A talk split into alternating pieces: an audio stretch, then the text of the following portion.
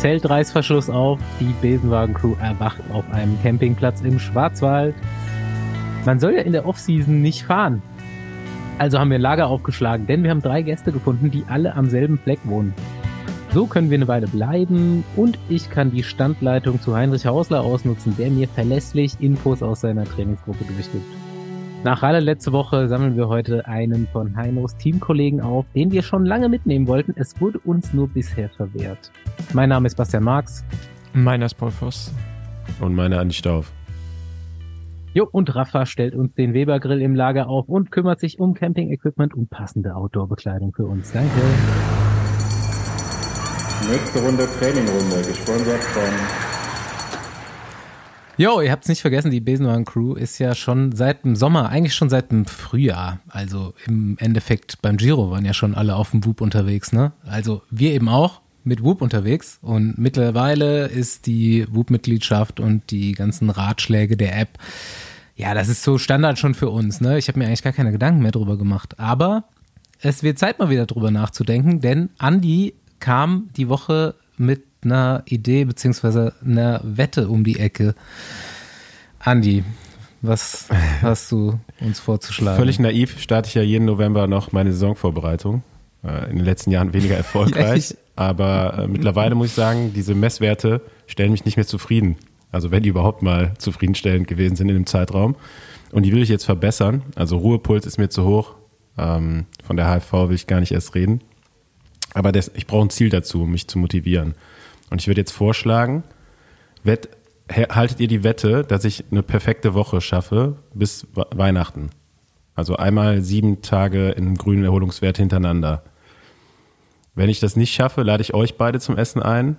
Und wenn ich es schaffe, ladet ihr mich ein. Aber in beiden Fällen suche ich das Restaurant aus. Nee, nee, nee. Also ich gehe die Wette ein, wenn wir, wenn wir gewinnen, das Restaurant aussuchen dürfen, weil sonst wird es irgendwie nur Rot-Weiß Schanke, wie das bei euch heißt, oder Pommes Schanke, keine Ahnung.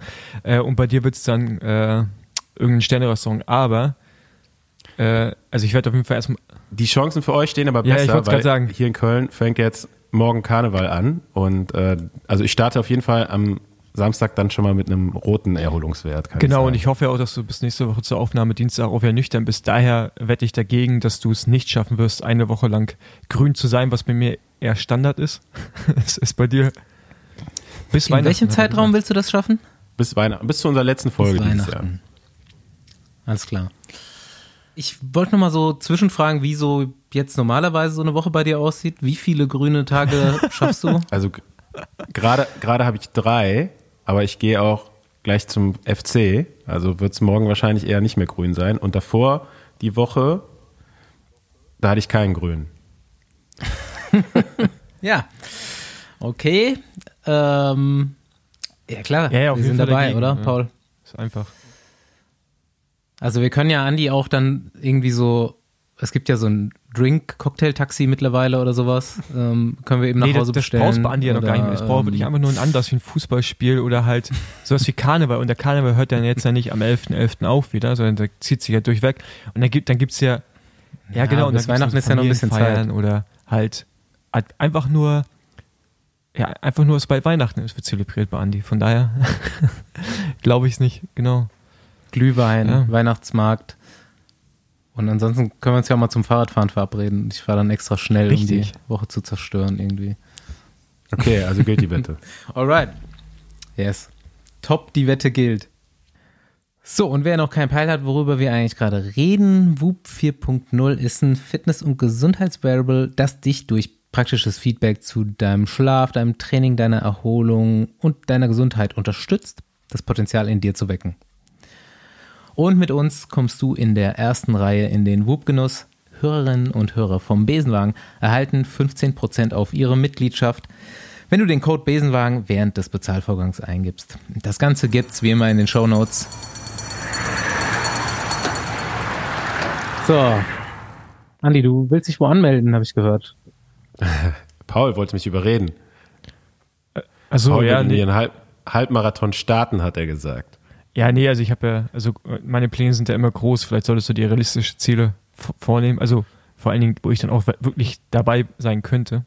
Auch geil, die Absicht, sich einfach irgendwo anzumelden erstmal. Ja. Andi, ich, ich kann dir auch noch äh, Atlas Mountain Race empfehlen. Da hast du auf jeden Fall genug, also danach solltest du Form haben. Da hast, das wollte ich mit dir schon mal machen, da hast du dich nicht getraut. nee, nein, das war Silk Road, was, was du mit mir machen wolltest. Bist du sicher? Hundertprozentig, weil ich mir die Doku noch angeschaut habe und du, du hast zu mir gesagt, ey, das ist doch gar nicht, das ist doch gar nicht so schwer. Und dann ich gesagt, okay, das ist eigentlich das Härteste, was du machen Du, kannst. du hattest nur Angst vor der Wildnis. Du hattest Angst vor der Wildnis. Ja, die habe ich mittlerweile ein bisschen abgelegt, äh, nachdem ich ein paar Mal in Köln war, aber ähm, trotzdem ist Atlas nicht, glaube ich, so hart. Ich weiß es natürlich nicht, weil ich es noch nie gemacht habe, wie Silk Road. Ich glaube, alles, alles, was mit Mountain im Namen hat, das würde ich jetzt erstmal Atlas rauslassen. Mountain Race ist doch das, was vor ein oder zwei Jahren alle machen wollten und keiner wurde angenommen, dann sind alle trotzdem hingefahren. Genau. Das ist das, genau. Ja, Julian zum Beispiel. ja ich, also ich habe mich da jetzt auch angemeldet und ich, ich hoffe über die Sponsoren, die da vertreten sind als Partner, weil das auch meine Sponsoren sind, dass ich irgendwie da reinkomme. Also ich hoffe es einfach wirklich, dass da quasi höhere Gewalt äh, mich zulässt. Äh, aber die, das, dieses Anmel- Promi-Bonus. Gewalt vor allem. Ja, Gewalt. Das Anmeldeprozedere ist echt krass gewesen. Du musstest dir dieses Race Manual durchlesen und da wurden halt echt Fragen gestellt wie, was, was machst du, wenn du dich verletzt, aber nicht lebensgefährlich und du 50 Kilometer weit weg bist Ganz klar, weiterfahren. und, nee, nee, nee, und du 50 Kilometer weit weg bist von der nächsten, von der nächsten Stadt und dein Rad irgendwie nicht mehr funktioniert. Irgendwie sowas. Also so, oder was warst du schon mal, oder was ist die längste Zeit, wo du keinen Handyempfang hattest? Ähm, also so, so Dinge, wo du beim Ausfüllen Angst bekommst, daran teilzunehmen. wo du beim Ausfüllen das schon hinterfragst, ob du es wirklich machen solltest. Und äh, ich habe es trotzdem ab, äh, ausgemeldet, äh, ausgemeldet, angemeldet, ausgefüllt und äh, bin mal gespannt, ob ich jetzt genommen werde. Aber ey, das ist also, ich habe auf jeden Fall, also ich habe noch nie so viel Respekt vor etwas, wenn ich da mitfahre wie vor dem Ding. 1300 Kilometer sind es dann jetzt auch. Ähm, also äh, ja, Ja, nice. Du musst dann schon im Zelt schlafen, ne? Oder Biwak, oder was machst du dann? Nee, also das, also die Infos, die ich bis jetzt so sammeln konnte, auch aus Videomaterial, ist so, dass du hast schon in den Ortschaften immer so kleine Hostels oder Hotels oder, oder irgendwas, aber Paul will einfach nicht draußen schlafen. Nein, nein, jetzt, jetzt hör doch mal zu. Also es ist schon so, dass die meisten versuchen, äh, irgendwie in diesen Ortschaften zu pennen. So, und die sind auch mega gastfreundlich. Also äh, die Leute wissen dann, dass, dass dieses Event da stattfindet und die lassen dich dann auch da pennen. So, und dann zum Teil auch umsonst und geben dir Essen und so. Ähm, klar, das ich fand's kann, auch gut, ne? das fand ich auch gut. Aber ich habe mittlerweile auch schon ein paar Mal draußen gepennt, von daher hätte ich jetzt auch keine Angst, draußen zu schlafen. Was krass ist halt einfach nur, dass es da bis 0 Grad geht, ne? So, und du erfährst am Tag halt schon, schon warm und dann nachts 0 Grad. So, das äh, wird interessant. Aber darüber können wir sprechen, wenn ich die Zusage habe. Dann, Du weißt, dass Julian ungefähr jeden Tag so ein, ein Gericht gegessen hat. Tajime oder so hieß das. Es Ja, gab jeden genau. Tag das gleiche auf jeden Fall. Es sah aber immer gut aus. ja, äh, ist auf jeden Fall interessant. Muss man auch mit Mountainbike fahren, eigentlich. Fast schon mit einem Fully, also mit einem Hardtail, weil es so rough ist. Aber bevor Andi jetzt wieder anfängt zu sagen, warum gibt's Gravel überhaupt, äh, können wir ja, äh, können wir, dann können wir dazu überschwenken, Andi, wo du dich anmelden möchtest. Oder du hast dich auch angemeldet, du weißt es aber noch Nee. nicht. Ja, mich hat ein Kumpel gefragt, ob ich so einen Lauf mit ihm mache jetzt im Dezember. Deswegen bin ich heute das erste Mal seit, ich weiß nicht, kann mich nicht mehr dran, genau dran erinnern, aber es ist wahrscheinlich schon gut fünf Jahre her, dass ich das letzte Mal so wirklich laufen war. Und ähm, ja, ist auf jeden Fall genauso beschissen, wie man es in Erinnerung gehört. also, oder? Also ich mache jetzt auch wieder so ein bisschen Sport, um mit meinen Sportlern so ein bisschen zu connecten, weißt du? Dann erzählen die mir jetzt so, ah, ich habe Muskelkater, ich war im Fitnessstudio. Dann sage ich, ja, habe ich auch. Weißt du? Oder die sagen so, ich war, ich war, ich war jetzt, boah, ich, will habe jetzt angefangen zu Sportlern laufen. ich habe jetzt angefangen zu laufen, dann kann ich sagen, ja, ist, scheiße, ne? So, ich war jetzt, heute war ich vier Kilometer laufen. Wa- Was war mein, was war meine Pace, Paul, schätz mal? Vier Kilometer laufen. Ja, genau. Das 6,30. Es waren, Ja. waren weniger, es waren weniger als eine Stunde, halbe Stunde. Er halbe Stunde war kann, gerundet. ja, so alles zwischen 5,30 Knapp bis unter 6. 6. Ja. Nee, Mann, also schon 5,40 bin ich gelaufen. Ja, sag ich alles zwischen 5,30 Aber und das, 6. also das, ja. ich finde, das, das hat ja nichts mit Laufen zu tun. Das kann man maximal Joggen nennen, oder? Das ist jetzt mein Ja. nächstes Ziel, wieder in so ein Lauftempo reinzukommen. ja, also es ist halt, also so mit Ist deinem... doch gar nicht so einfach, langsam zu laufen, oder? Nee, also ich, also ich glaube, ja, das Thema hatten wir schon mal. Geil. Wieder jetzt. Äh, Ja, aber so von den Schritt, also keine Ahnung. Ich kann gar nicht so schnell atmen, wie meine Schritte gehen, weißt du? Was? nee, 20 Nee, Minuten, fünf fünf Kilometer. Also das, also wenn Andi jetzt auch noch dabei ist, dann, dann müssen wir es echt mal machen, zu dritt. Ja, aber das machen wir nicht. Also da brauche ich Monate jetzt, um Nee, gegen euch zu rennen. nee, also ich, ich, ich sag, wir so nächstes Jahr im Februar. nee, das ist, nee, so lange brauchst du nicht. Also natürlich, aber also, also Andi, wenn du jetzt einmal gelaufen bist und denkst, du läufst dann im Februar noch einmal kurz davor, bevor du Nee, was nee, machst. nee, ich, ich gehe ins Trainingslager im Januar. Ich mache den ganzen Januar ein Trainingslager. Ja, was am Glas oder wo machst du eins? Hä? Nee, Was so äh, Multi, Multisport. Multisport-Trainingslager. Ja, aber also bei Andi involviert das eigentlich mit ganz viel mit, mit Alkohol, deswegen weiß ich halt nicht, wie Ich mache Dry January. Ich mache Dry January. Ja, da solltest du aber deine Whoop-Challenge vielleicht auch auf den Januar legen und nicht auf Nee, den nee. Dezember. Ey, ich kann ja nicht erst im Januar anfangen, wenn ich im Februar gegen euch laufen will. Das stimmt natürlich, das ist auch gut, dass du das so siehst. das freut mich. Ähm, Paintball-Trainingslager. Paintball, genau. Versuche immer noch rauszufinden, was er macht. Ähm, das ist jetzt gerade gar keine Überleitung, aber wir müssen heute eine zackige Folge hier hinlegen, weil der Andi noch zum FCK will. Heißt es, sagt man FCK oder Nein. wie nennt man, wie sagt man? FCK ist Kaiserslautern, Mann. Das ist Kaiserslautern. FC wie- einfach nur. Einfach nur ein FC. FC in der Bundesliga. Okay, aber sind die, sind die eigentlich zweite oder dritte Liga? Nee, Bundesliga, Paul. Jetzt Aber jetzt lass uns nicht nach dem Laufen über Fußball reden, weil sonst, wird es, sonst sackt das Niveau hier ins Bodenlose. Lass doch lieber nochmal drüber reden, über Sportarten, wo man Helm mit Visier braucht. Ja, nee, das können wir auch gleich Das klären. Aber, interessiert mich wirklich. ja, genau, aber da, da kommen wir gleich hin. Ich will ganz kurz zwei Sachen hier reinholen, so quasi für, äh, fürs gute Gewissen. Und zwar äh, hat mich meine Schwester darauf aufmerksam gemacht, dass es einen Spovi-Kalender gibt. Also Spovi ist die Abkürzung fürs Sportwissenschaften. Und das, äh, Danke, Paul. Genau. Ja, ja, gut, das wissen noch nicht alle. Also sind ja nicht alle so gebildet wie du.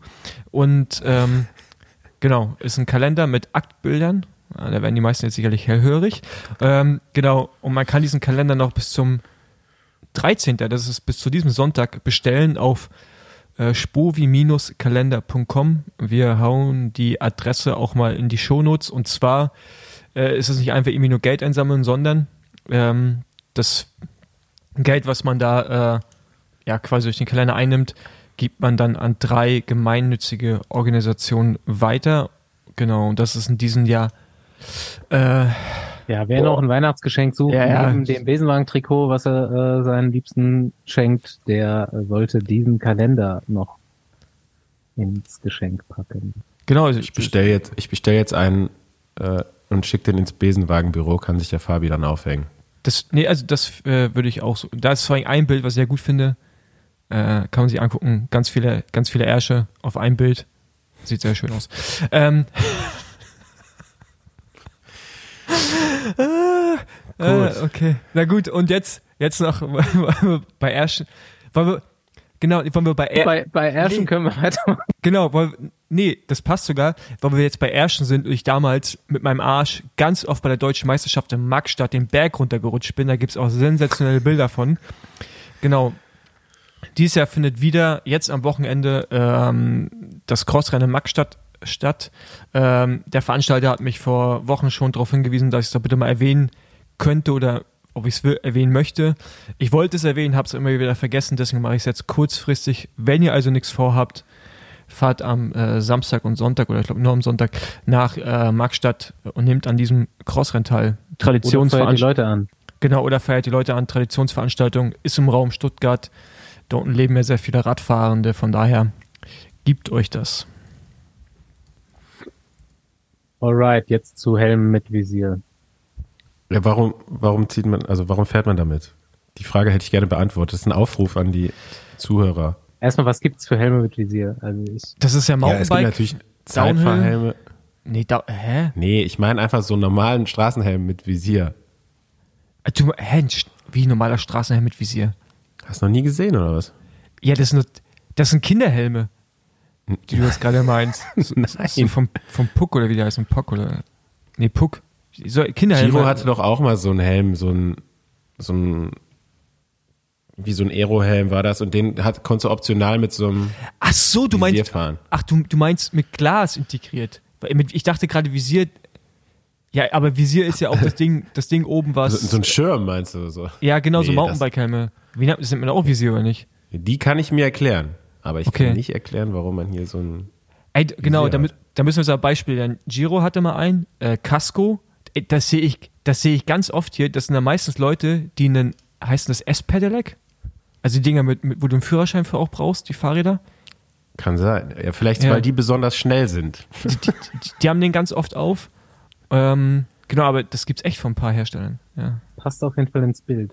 Ja. Da ist das legitim, finde ich. Ja, ja, also die haben auch mal Warnwesten an. so, Habe ich heute auch wieder zwei gesehen heute Morgen. Aber wie, Ähm, Andi, wie kommst du drauf? Ja, ist mir jetzt öfter aufgefallen und jedes Mal, wenn ich an so einem vorbeifahre oder mir jemand entgegenkommt, denke ich mir so, warum keine normale Sonnenbrille und ein Helm? Warum beides in einem? Ich kann es mir nicht erklären. Ich kann es ist ja jetzt nicht. so, dass die diesen eventuellen aerodynamischen Vorteil brauchen, wobei ich gehört habe, dass jetzt eigentlich gerade so der Trend ist, dass viele wieder auch ohne Helm zum Beispiel Zeitfahren, äh, ohne, ohne Helm, ohne Brille im Zeitfahren fahren, weil es schneller ist als mit Brille. Ja, das ist aber auch individuell. Also kommt auf den Helm drauf an. Genau, und auf die Ja. Brille und auf die Gesichtsform. Das jetzt so pauschal zu sagen, das ist halt auch wieder, äh, ja. Also bei Tony Martin sind wir uns relativ sicher. Ohne Brille ist der Weg. Hab, äh, ja, genau, hat auch so zu Jetzt vielen eigentlich schönen Tony Martins geführt. Die gibt's nicht mehr. Ähm, genau. Was macht Was eigentlich? macht eigentlich Tony Martin Genau. Basti? Ähm, nee, aber ich, ich, also ich finde aber auch, dass, oh, das ist jetzt gerade schon wieder, ich, also ich freue mich schon wieder auf die Mails dazu, aber dass Leute, dass, dass Leute, die sich so einen Helm kaufen, auch tendenziell sich das Bianchi mit diesen komischen Dingern vorne kaufen. Ja. Oder? Da bin ich bei dir. Ja. Also so, so, so maximaler Aero-Gain. Ja, man will, glaube ich, auch so ein bisschen Ja. anders sein. Genau. Besser. Ja. Ja. Ja, Performance-technisch besser. ja, genau. Kom Komfort könnte ich noch nachvollziehen. Also nicht, ich glaube, ich habe sowas mal Du aufgehabt. hast ja keine Druckpunkte mehr, ne? Ja, ja, aber ich habe sowas mal aufgehabt. Das ist, ist schon eher tendenziell so, dass es. Also klar, du sitzt ja auch in einem Auto und da ist die Scheibe ja auch sehr weit weg von dir. Aber das ist halt auch ein Ich Auto. Du, übrigens- du, du, du kannst jetzt im Auto, du kannst im Auto nicht die Windschutzscheibe ums Gesicht legen, aber es ist halt schon geiler, wenn du einfach so eine Brille hast, die, die so seamless ist, weißt du, also wo du gar nicht so mitbekommst, dass du eine Brille auf hast. und Das läuft bei so einem Visier nicht mehr möglich. Ey, weißt du früher, Ja. ein, ein, weißt, du- Aber apropos eine, eine Sache noch, und Komfort, weißt du früher noch diese Cat-Zeitverhelme, die auch, ähm, die auch der Bahnfirma gefahren ist, wo so ganz Visier so runter war. Und das waren irgendwie so vorne so, so in der Mitte, so, so Nase war noch angedeutet und dann so die quasi halt so wie Brillengläser. Das war ja, als wenn du im U-Boot sitzen würdest. Also hast du ja gar nichts gesehen. Periskop. aber, aber hier apropos äh, Druckstellen und Komfort, das ist auch der Grund, warum man immer eine lange Hose, eine kurze Hose mit Beinlingen vorziehen sollte. Das ist einfach viel bequemer. Und Ja. da fällt mir gerade ein, uns hat jemand eine Mail geschickt, er will die Domain beinlinge.de verkaufen. Habe ich auch gerade gesehen. Ich würde sagen, muss er drauf sitzen bleiben, weil kein Mensch braucht Beinlinge. Also sorry. Zieh einfach eine lange Hose an. Aber Langehose.de wäre das jetzt Problem- gut, zu, gut zu kaufen. Das Problem mit Beinlingen, ich hatte, ich hatte heute auch eine lange Hose an und es war erst ein bisschen frisch und dann nachher zu warm, dass ich geschwitzt habe. In der langen Hose. Und fahr doch eine Dreiviertelhose. Paul. Nein, äh, nein, nein, nein, nein, nein, nein, das geht nicht. Ich habe jetzt so eine ganz dünne lange Hose. Mega geil eigentlich. Ja, ich auch. Von, von Rafa die neue. das ist meine. Lieblingslange Hose jetzt. Aber ist halt im Winter dann ein bisschen, Ist das eine Pro-Team oder was ist das? Oder Core oder was? Ja, das ist quasi wie, also wie eine lange, normale Hose. Also die ist jetzt nicht, äh, nicht jetzt nochmal dicker oder so, die ist eigentlich perfekt jetzt gerade für das Wetter. Und man hat keine Druckstellen.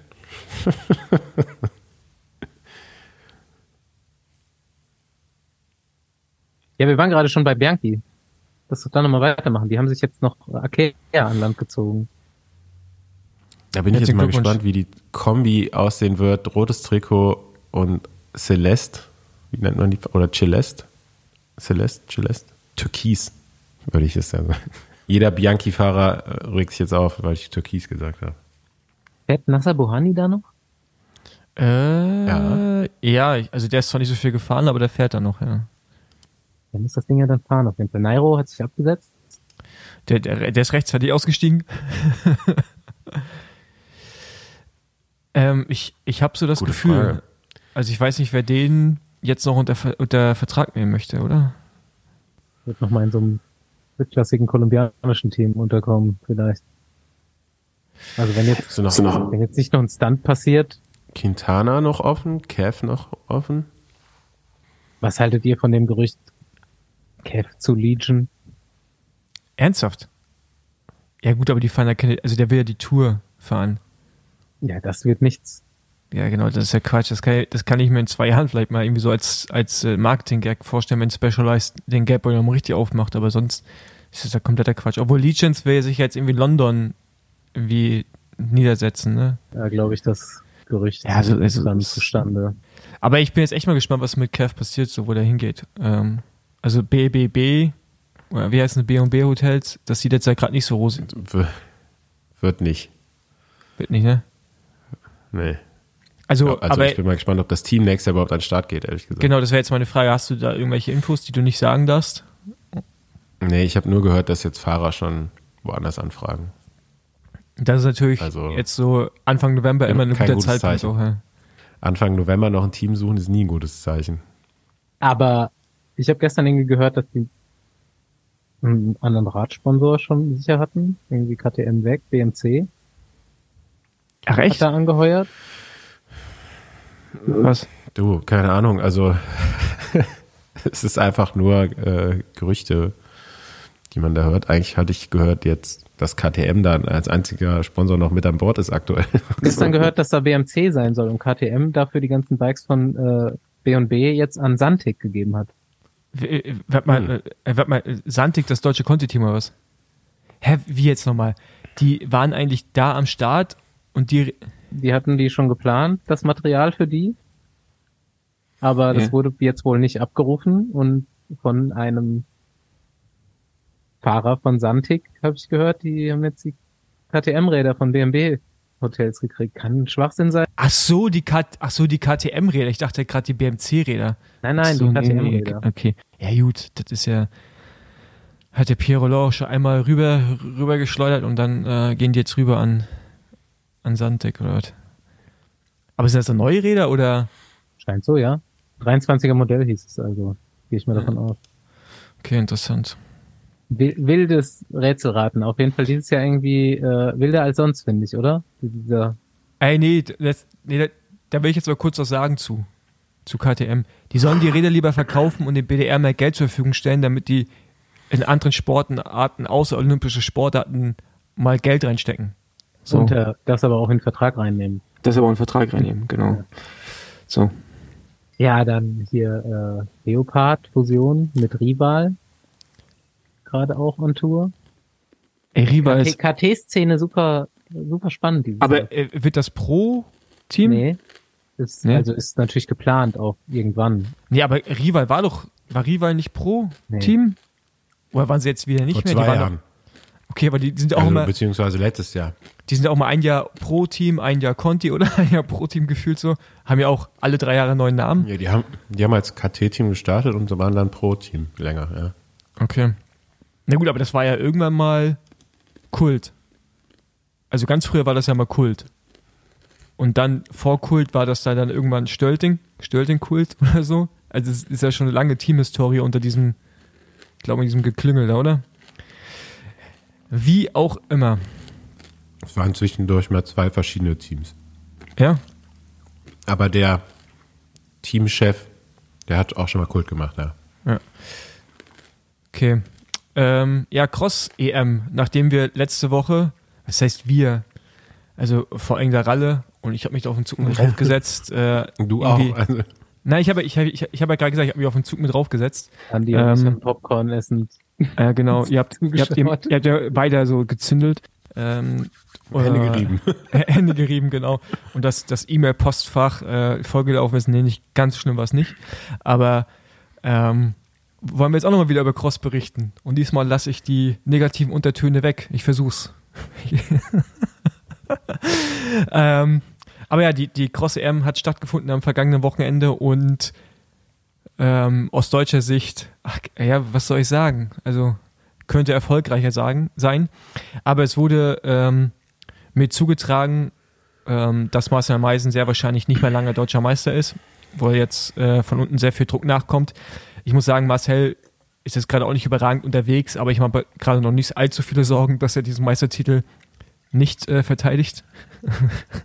ähm, aber auf jeden Fall gewinnt bei den Männern Elite äh, Michael van Turnhout vor Lars van der Hart, war Titelverteidiger und Laurens Zweig. Bester Deutscher mit Marcel Meisen auf Platz 15, auch als einziger, der nicht rausgenommen wurde von den Deutschen, sind aber auch nur 17 Fahrer. Es gibt doch mal den Ergebnisdienst, sondern sag, beurteile das doch lieber mal. Ja, ne, wie soll ich das Bist beurteilen? zufrieden Also, damit, mit dem Abschneiden von Marcel zum Beispiel? naja, also, also Marcel, also ich habe mir, so, ich hab mir das Rennen angeschaut und der Marcel fährt halt bis so letztes Drittel nicht gut und wird dann immer besser. Also der war irgendwann so auf Platz 20 oder 22 und der Florian Hamm, äh, der zweitbester Deutscher oder als noch einziger zweiter Deutscher im Rennen war, war immer so in seiner Nähe und am Ende, ich glaube, laut Ergebnis konnte Florian nicht durchfahren und äh, Marcel Meisen wird 15. mit viereinhalb Minuten Rückstand. Da ist jetzt schon eine Lücke äh, Richtung Top 10, also äh, von äh, über einer Minute. Von daher denke ich mal, war das jetzt kein über, überragendes, überragendes Rennen von ihm. Ähm, ja, was soll ich dazu sagen? Jetzt, ich habe mehr Informationen aus dem Nachwuchsbereich, was die Leistung angeht, als jetzt irgendwie von Marcel. Der kann Mhm. schon, spannend. ja, der, der kann schon mehr, aber das ist halt natürlich auf jeden Fall nicht zufriedenstellend. Ähm, Bei den Frauen gelaufen. Genau, Frauen-Elite gewinnt Femme van Empel, die eigentlich noch U23-Fahrerin ist, fährt im nächsten Jahr auch bei, wie heißen die Jumbo, heißen sie nicht noch Jumbo Wismar oder ändert sich da irgendwas? Genau, also bei, bei Jumbo Wismar im Frauenteam zusammen mit Marianne Voss. Marianne Voss sagt auch schon, dass es eine äh, sehr große Karriere vor sich hat, die Femme. Genau, sie gewinnt vor Celine del Carmen Alvarado, äh, auch schon mal Weltmeisterin gewesen und Kata äh, Kata was Blanka, äh, die oder Kata Blanka was so rum, Ungarin. Genau, da wird die beste deutsche Ey. 21.. Voss Übrigens, ganz kurz hier eingeschmissen. Bei uns in der Folge noch erzählt so, sie macht erstmal keinen Gravel. Achso, ja genau, wird dann Gravel-Meisterin. Eine Woche, zwei Wochen später, äh, niederländische Meisterin Gravel. Aber ich, ich, vermute, ich vermute ja, dass sie dachte, es wäre ein Crossrennen. Und dass das, dass das einmal nach 50 Minuten nicht vorbei war. Kann sie auch alles Ähm, im gleichen Rad fahren. Genau. Ähm, aber wie gesagt, bei den Frauen, beste Deutsche, Stefanie Paul, ähm, äh, war, sind aber leider auch nur 22 Frauen am Start gewesen. Ähm, die, das ist immer so leicht ein negativer Unterton bei, ne, muss ich sagen, aber das ist gar nicht so, so gemeint.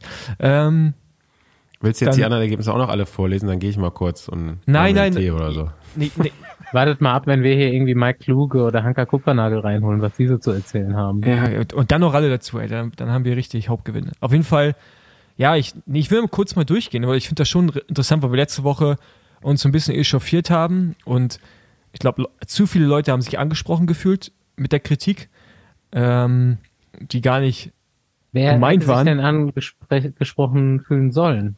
äh, Leute, die Profis werden wollen. Es gibt aber auch, es gibt aber auch genauso RadfahrerInnen, die an so einer EM oder Weltcup teilnehmen, die für sich gar nicht das Ziel haben, äh, irgendwie noch Profi zu werden, weil sie mitten im Leben stehen, Berufe ausüben und einfach auch gar nicht richtig trainieren können. So und deren Leistung respektiere ich, aber ich respektiere eh alle Leistungen, aber das ist ja ein anderer Kontext. Nein, nein, aber das, das, das, das ist ein anderer Kontext. Eine Schlangengrube, dieses. Ja, aber das ist ja, das ist ja ein anderer Kontext und da müssen sich nicht alle angegriffen fühlen, ja, sondern es ist ja wie, es ist auch egal. Kann jeder, jeder sehen, wie er will. Ich schreibe gerne, ich, ich schreibe übrigens gerne lange E-Mails. Also wenn noch jemand Kritik hat, mir einfach schreiben. Ich habe mittlerweile so vorgefertigte Formulare, die ich dann einfach rausschicke. und dann ersetze ich bloß die Themen. Ähm, genau, auf jeden Fall bei der U23 männlich, äh, äh, den Namen kann ich wahrscheinlich gar nicht aussprechen, Emil Verstringe vor Timo Nice, der Sohn von äh, Sven Nice und Vize Meusen. Ähm, Timo Nice war in Führung, hat dann technische Probleme, bla bla bla. Auf jeden Fall, bester Deutscher wird da auf Platz 22 Fabian Eder. Ähm, Tom Lindner musste aussteigen. Der ist wieder mal verletzt, hat soweit ich weiß, wieder Knieprobleme und wird wahrscheinlich jetzt auch aussetzen müssen. Ähm, kann man vielleicht auch mal erwähnen, nicht, dass Leute wir denken, dass er keinen Bock hat auf Training oder so, sondern der ist halt verletzt äh, und konnte deswegen nicht zu Ende fahren. Ähm, genau, Andi, also ich hoffe, du bist noch nicht eingeschlafen. Dann Frauen U23, hier ein erfreuliches Ergebnis. Habe ich quasi auch News bekommen, wie man dieses Ergebnis einschätzen kann. Da wird Judith Kral Elfte und ähm, das ist, glaube ich, ein erfreuliches Ergebnis. Top. Kral ist auch die einzige deutsche Crosserin, die mir so präsent ist. Männlich wie weiblich. Ja. Außer So-. Ja, die war beim Weltcup, äh, in den USA war sie schon gut und jetzt wird sie Elfte in der U23, hatte technische Probleme, was äh, sie auf jeden Fall den Top, die Top 10 gekostet hat. Äh, ich denke mal alles Richtung äh, Platz 8 wäre möglich gewesen. Darüber hinaus auch schwierig, aber da ist auf jeden Fall Hoffnung für die Zukunft da. Ähm, genau, bei Junioren musste ich mal kurz überlegen, wen gibt's da überhaupt? aber äh, da wird der beste Deutsche äh, auf Platz 36 Max Oertzen und der ist 16 Jahre. Ich, wenn du das Alter so siehst, dann denkst du, das ist halt, ist halt noch ein Kind. Aber klar, ist ja cross immer, ne, mit Jahreswechsel und so. Wie viele Sind sind ja- da mitgefahren bei den Junioren? Bei Junioren ähm, sind es insgesamt 56 gewesen und er wird 36. Was ist denn so normal bei einem Crossrennen, so für ein Starterfeld? Ja, also weiblich, Nachwuchs immer gering. Ähm, ja, aber jetzt auch mal so Elite. Ich habe jetzt auch mal bei der Elite geguckt, da sind Das ist 31 wenig. Mann gestartet. Ja, das genau, Ist du- wenig, ne? Ja, du hast bei Weltcups wesentlich mehr, weil da die Belgier, Holländer viel mehr an den Start stellen können. Bei Meisterschaften hast du diese Begrenzung. Und es fahren Hm, einfach okay. nicht so viel. Es fahren, aus Deutschland sind genau zwei am Start gewesen. Äh, und der andere Nation bringen niemanden an den Start, dann wird das halt nicht voll. So, und bei den Frauen genauso. Übrigens bei den Männern noch gesehen, Johann Jakobs ist mitgefahren. Mal hier so zur Einordnung, war auch schon Gast bei uns, World Tour Fahrer bei Movistar. Musste natürlich als letzter oder vorletzter starten, wird 19. Ich will noch ganz kurz äh, weibliche Juniorinnen äh, oder weibliche Junioren. Äh, Messane Bräutigam. Also geiler Name. Ähm, Direkt notiert im Paul Post Heft. Ey, es so, also, ich stell mir vor, der Name ist Bräutigam. Es ist einfach geil. Da gibt's mehrere Leute, glaube ich, so heißt. Ja, sicherlich, aber es ist doch einfach ein geiler Name. Und das als Frau.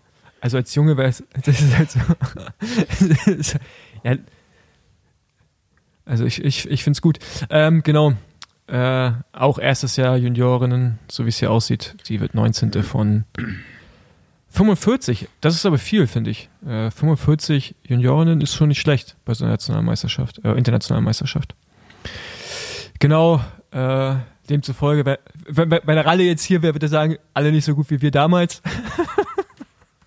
aber die ist äh, ja, Im Januar erst, oder? Ja meistens letztes Januarwochenende oder erstes jetzt- Februar. War die EM letztes Jahr auch so früh?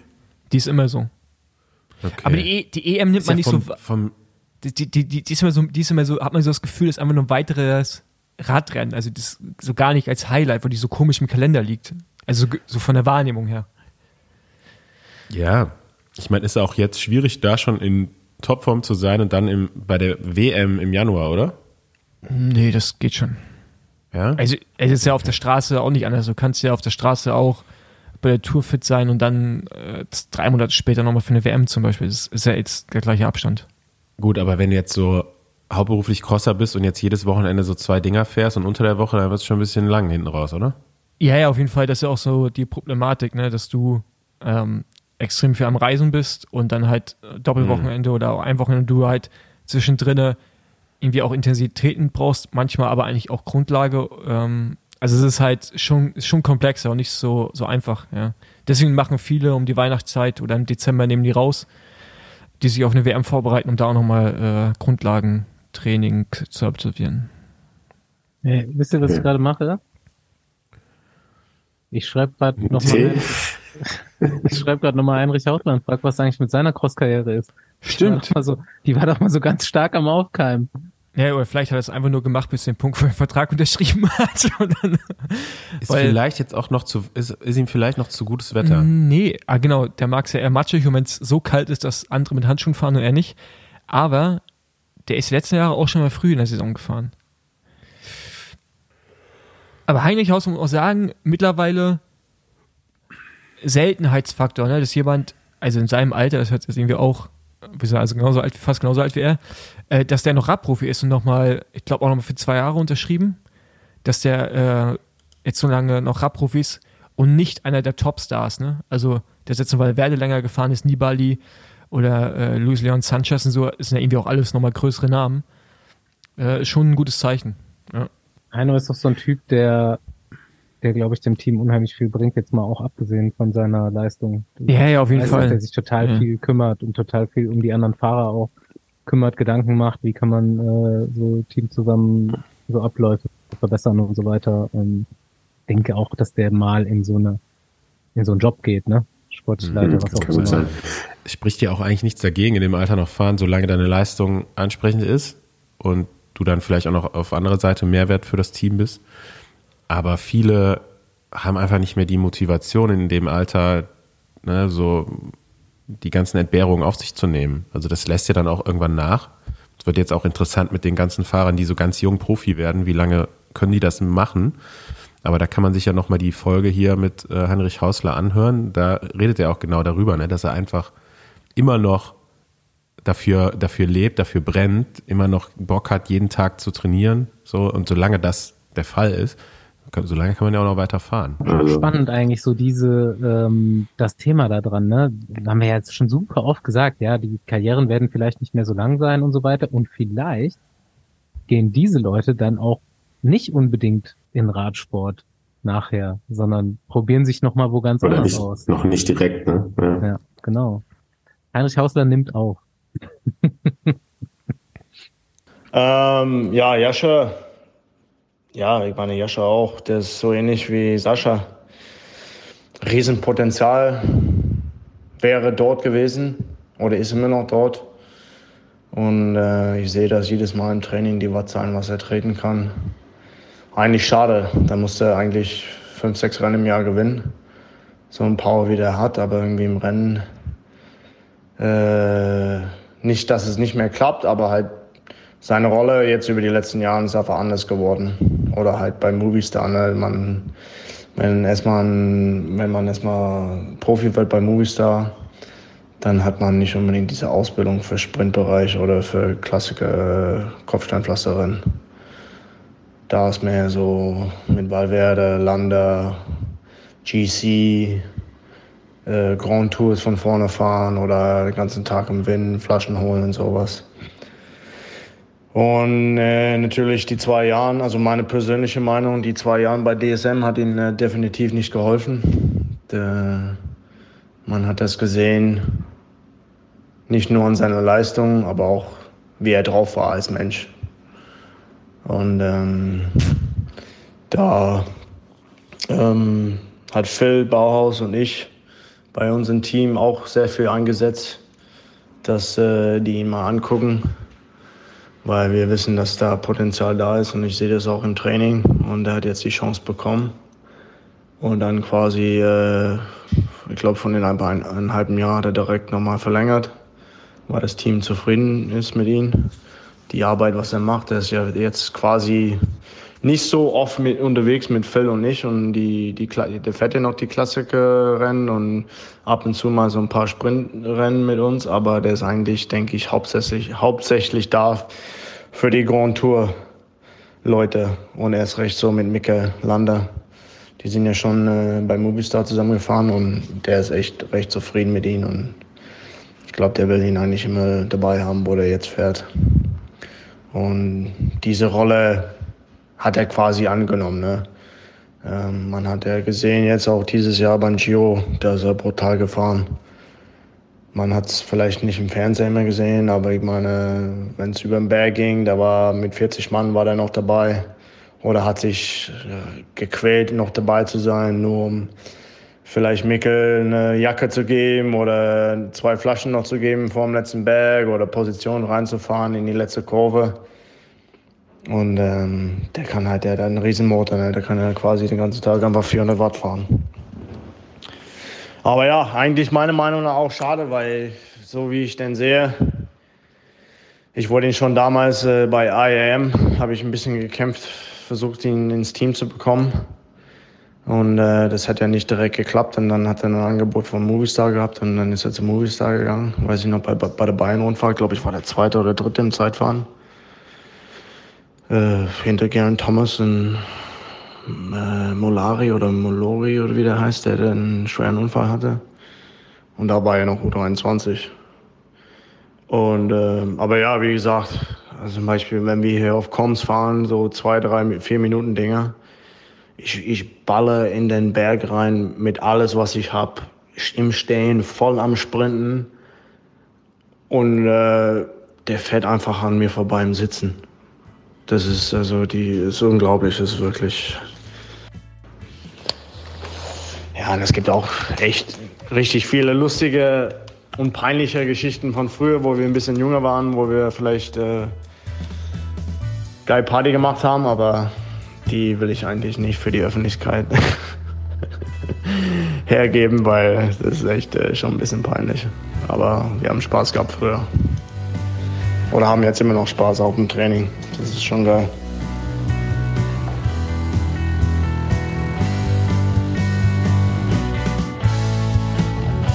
Wie in der Einleitung schon angekündigt, ähm, kampieren wir drei Wochen in Freiburg jetzt und machen die ganze Trainingsgruppe durch. Letzte Woche Ralle Weber, nächste Woche Simoni, wenn es klappt. Sieht aber gut aus. Und heute herzlich willkommen, Jascha Süterlin. Hi, servus, hi. Und was Gut Ding. wird ja, auf jeden haben, ne? Fall. Schon vor, vor gefühlt Jahren mal angefragt, aber jetzt endlich aufgelesen im Besenwagen. Alles Gute, nachträglich. Genau, Danke. 30. frisch, Ja, frisch erwachsen geworden. Ja, genau. ja, 20er sind vorbei, aber die waren schon fünf Jahre vorbei. Das, Du hast, du hast auch mehrere Kinder mittlerweile, oder? Nee, nee, nee. Nee? Nee? Letztes Jahr, letztes, letztes Jahr geheiratet erst. Und äh, ja, Ah, okay.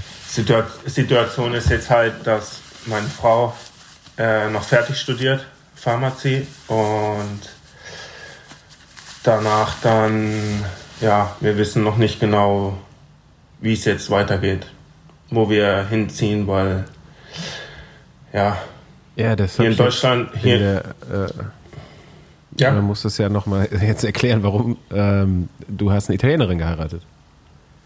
ja, Genau. Ah, echt? Okay. Ja, das, das, das wusste ich gar nicht. Okay. Ja, das hat Basti Ja, ja. eben in der, in der Vorbesprechung äh, erzählt.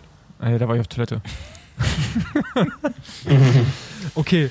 Also das heißt, Nee, das Italienerin kam geheiratet. so- Okay, ja. Ja, das kam so. Ähm, meine Eltern haben eine Wohnung in Italien und ihre Eltern wohnen quasi in demselben Haus, eine Etage unten drunter und wir sind in den Sommerferien immer nach Italien gefahren in Urlaub.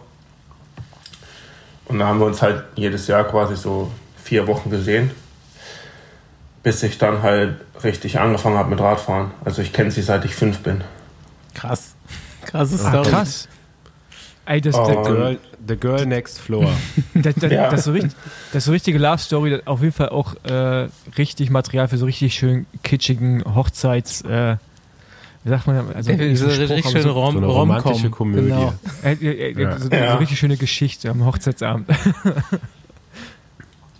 Ähm, und dann, ja, mit so 12, 13 habe ich dann richtig angefangen mit Radfahren. Also richtig Radrennen jedes Wochenende. Dann äh, Cross komplett durch, den ganzen Winter.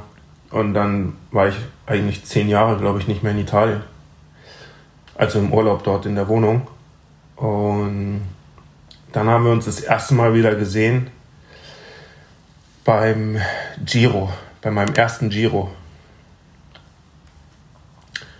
Und dann sind wir so langsam wieder in Kontakt gekommen quasi. Okay. Echt, echt Und dann, hat Ähm, und dann aber hat's ja wo- gefunkt irgendwo. Okay. Aber äh, bist du aus, ba also aus Baden-Württemberg oder wo kommst du her? Schon, ne? Freiburger Gegend. Nee, ich bin, ich bin auch der einzigste originale Freiburger Ja. Profi.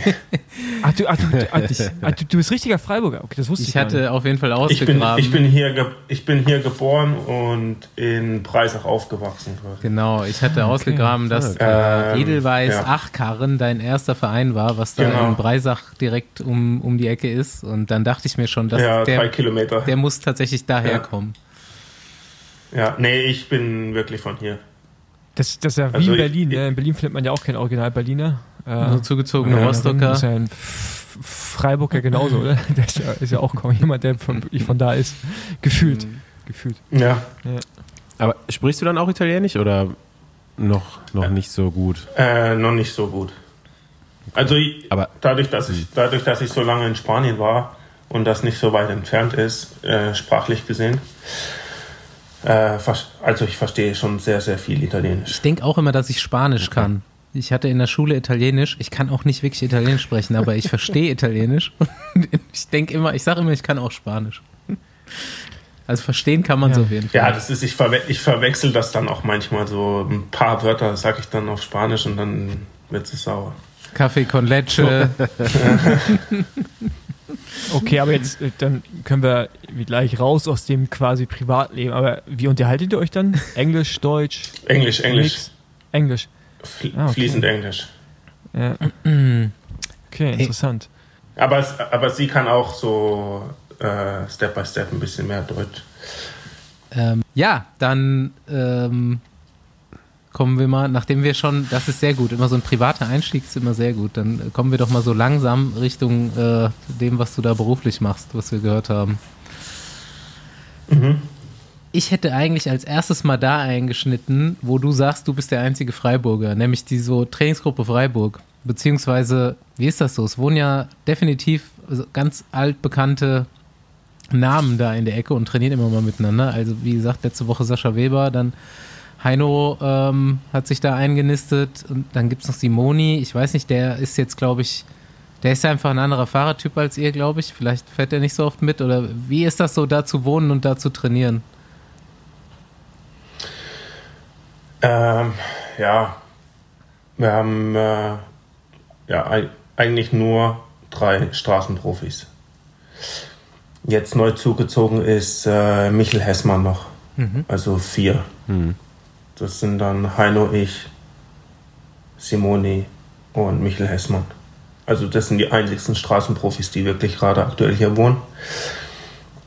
Und ähm, ja, das war jetzt so, die letzten Jahre waren wir immer in verschiedenen Teams, bis ich jetzt zu Bahrain gegangen bin. Und da ist das Rennprogramm immer so ein bisschen anders. Und da in der Saison ist es halt schwierig, zusammenzukommen und zu trainieren. Es gibt schon mal wieder so Phasen zwischendrin, äh, wo man mal Blöcke auch zusammenfahren kann. Aber das meiste ist so im Winter jetzt, Ja, Heino hat schon gesagt, ihr wo seid, wir eigentlich, eigentlich fast täglich ja, zusammenfahren. ihr seid eigentlich gar nicht so richtig in der gleichen äh, Truppe in der Mannschaft, weil ähm, du schon, meinte er, tatsächlich für die Grand Tours auch richtig verpflichtet wurdest, weil Michelanda, glaube ich, auf Ja. dich zählt und äh, man ja eigentlich denkt, so vom Fahrertyp her wärst du auch ein Top-Klassiker-Fahrer, aber ähm, ihr seid da gar nicht immer im selben Spot unterwegs, ne? Oder eher weniger sogar. Ja, der ursprüngliche Plan war eigentlich, dass ich mit Phil und Heino mit der Sprinter-Fraktion quasi die Saison durchziehe. Dass wir alle dieselben Rennen haben und wir wirklich so äh, Stück für Stück zusammenarbeiten und jeder weiß vom anderen, was er braucht im Rennen. Zu welchem Zeitpunkt. Aber dann war nach den Klassikern Tirreno, der Giro war geplant von vornherein. Aber da konnte Heino leider nicht dabei sein. Das war ein bisschen frustrierend für Phil. Aber ja, ähm, da hat sich dann halt rausgestellt, wie die Jahre zuvor auch, dass ich halt mega gut von vorne fahren kann. Und Mikkel wusste das auch schon vom, von Movistar-Zeiten. Ähm, und äh, nach dem Giro war das dann, hat das Team so ein bisschen halt einfach den Plan geändert.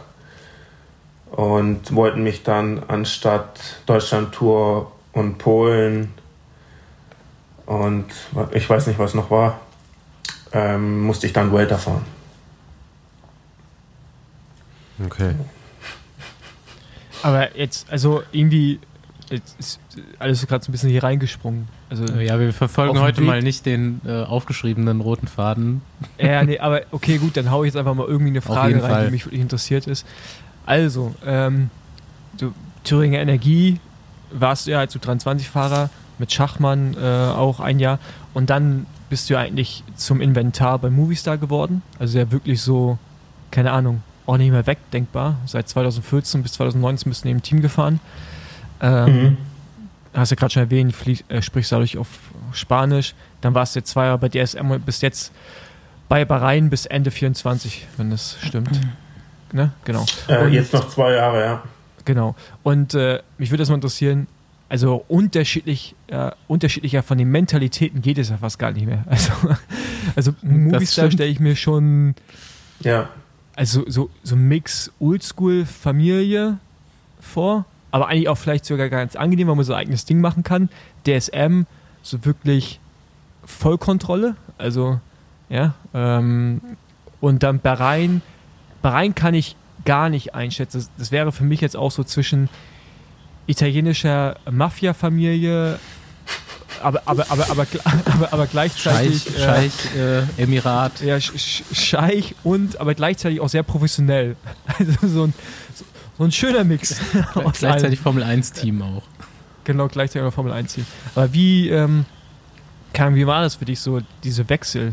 Gerade jetzt von Movistar zu DSM und dann jetzt, ich glaube, Movistar DSM muss ja hart gewesen sein, der Schritt, oder? Also, ja, Movistar war, ich war da Profi geworden.